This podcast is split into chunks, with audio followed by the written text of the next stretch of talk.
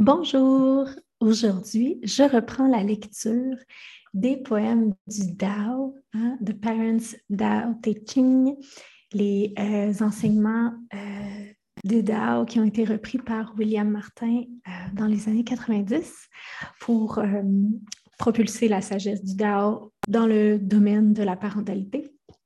Alors on est rendu au poème numéro 3. Happiness is contagious.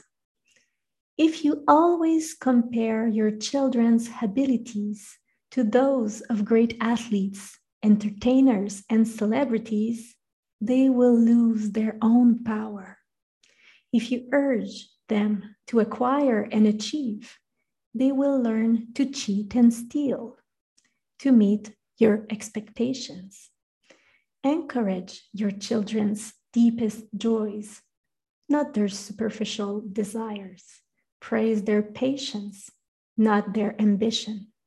Do not value the distractions and the diversions that masquerade as success. They will learn to hear their own voice instead of the noise of the crowd. If you teach them to achieve, they will never be content. If you teach them contentment, they will naturally achieve everything. We all want our children to be happy somehow, some way today. Show them something that makes you happy, something you truly enjoy. Your own happiness is contagious. They learn the art from you. Alors, il y a énormément de dans ce poème particulièrement euh, qui ont beaucoup, beaucoup de liens avec euh, la parentalité consciente et ce qu'on euh, déconstruit ensemble, par exemple, dans Inscape, dans mon programme Inscape du parent conscient. Tout d'abord, la notion de comparaison, qu'on compare nos enfants entre eux ou, comme ici dans le poème, aux célébrités, aux voisins, aux grands sportifs de ce monde ou à n'importe qui. Quand on, compare, nos enfants entre eux ou avec quelqu'un à l'extérieur, on, euh, on leur vole en fait leur euh, connexion à soi, leur motivation intrinsèque, leur euh, droit en fait, leur besoin fondamental de se sentir suffisant de se sentir entier. Ils vont développer avec cette, façon de faire, la comparaison je parle, euh, un profond sentiment de manque, un profond sentiment d'insuffisance, puis qui doivent en fait euh, palper leur météo en regardant euh, les autres. Donc, voir est-ce que je suis suffisant? Donc, ça, ça doit être à peu près l'objectif que je devrais atteindre. Moi, je ne l'ai pas. Donc, je vais toujours aller comparer à l'extérieur de moi-même pour voir si euh, je suis suffisant en tant qu'être humain. Les enfants, on se rappelle, pensent en tout ou rien, hein, en noir ou blanc, donc ils sont suffisants ou ils sont insuffisants, puis ça atteint leur essence plutôt. Ils ne vont pas faire la notion, la part des choses. Euh, ça ne donne pas non plus la, la, nourriture nécessaire pour euh, développer justement cette envie de s'améliorer pour s'améliorer.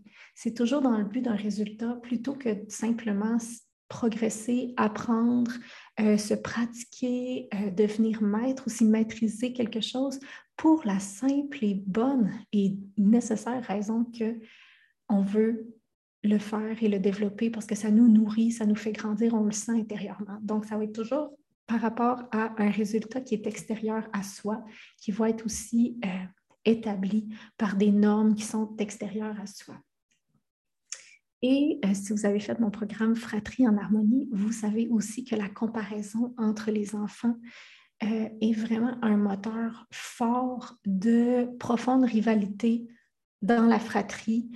ça va accentuer en fait la rivalité naturelle qu'il y a dans la fratrie. Ça va donc facilement augmenter les conflits, euh, les chicanes, euh, la haine même souvent cachée que les frères et sœurs peuvent entretenir les uns envers les autres. Donc, C'est très subtil, souvent très inconscient, mais c'est une nourriture pour la séparation au cœur de la fratrie. Euh, un autre morceau que je trouve super important qui est dans le poème, c'est aussi le fait d'encourager, soutenir les, les processus plutôt que les résultats finaux. Donc, euh, ici, ils disent praise their patience. Donc, on met l'accent sur les efforts qui ont été mis, la patience, la réflexion qui a été mise dans un processus plutôt que, euh, ici, ils parlent de leur ambition, euh, plutôt que du résultat final, sans avoir regardé en fait tout le processus. Si on est juste en train d'applaudir toujours le résultat sans porter attention au processus, que ce soit dans les sports, que ce soit pendant qu'ils dessinent, que ce soit à l'école, euh, si on met juste l'importance sur la finalité plutôt que le processus, encore là, on vient enlever la profondeur, la richesse du processus c'est là que se cache le développement de la, motivation euh, personnelle, intrinsèque, euh, de vouloir bien faire les choses, la curiosité naturelle chez les enfants. Puis on vient juste, peu importe le moyen, on veut juste atteindre un résultat. Donc lui, il parle de... Et les enfants vont, peut-être tricher pour, atteindre le résultat que, nous, on, leur met dans le fond. donc ça, je trouve ça super important. Puis ça, ça, s'applique un peu à n'importe quoi dans, la, vie quotidienne, comme même euh, réussir à, servir, euh, par exemple, un verre d'eau sans faire de dégâts, mais si on met juste l'emphase, par exemple, sur la réussite, entre guillemets, d'avoir mis de l'eau dans un verre sans faire de dégâts, euh, on vient peut-être enlever un processus intéressant, comme par exemple que a un petit dégât, ben, l'enfant naturellement apprend à ramasser ses dégâts sans, sans, sans faire de cas, en fait. Donc, le processus, encore là, devient beaucoup plus important et beaucoup plus riche que simplement le résultat d'avoir un verre d'eau, si vous comprenez un peu ce que je veux dire. là, évidemment, ça s'extrapole pour un peu tout dans le quotidien.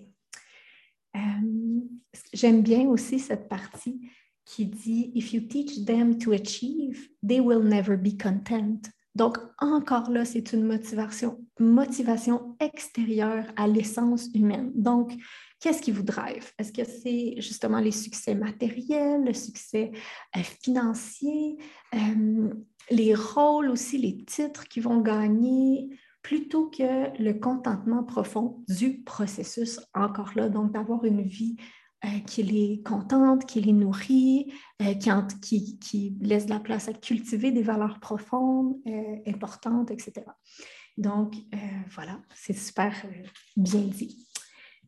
Euh, donc voilà. Puis le dernier paragraphe, évidemment, qui évoque toute l'importance de la modélisation par le parent.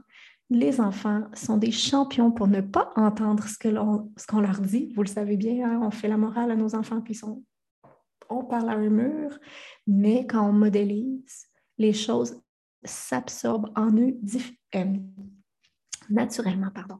Donc, plus on va modéliser le fait de mettre au premier plan dans notre vie quotidienne des joies simples, du contentement, de la profonde gratitude, de la reconnaissance.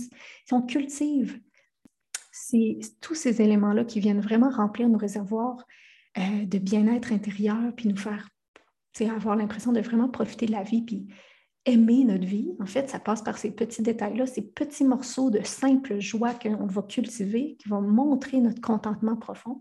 C'est ça que les enfants vont, apprendre comme la base normale. Ils vont avoir plus naturellement tendance à euh, cultiver eux-mêmes euh, le contentement, les, joies, euh, la gratitude, etc. Donc, être heureux comme simple objectif, ça, ça doit passer par qu'est-ce que tu cultives au quotidien comme simple joys pour que globalement, tu n'atteignes pas à être heureux ou atteindre le bonheur, c'est que ça se cultive dans les petites choses à chaque jour. Puis plus on le modélise en tant que parent, plus on se laisse de la place pour rire, euh, pour montrer à nos enfants qu'on sait comment avoir du plaisir, profiter de la vie, puis dans des affaires simples de la vie courante, le plus eux vont absorber l'art de cultiver ces joies-là, l'art de cultiver le contentement et la gratitude eux-mêmes au quotidien.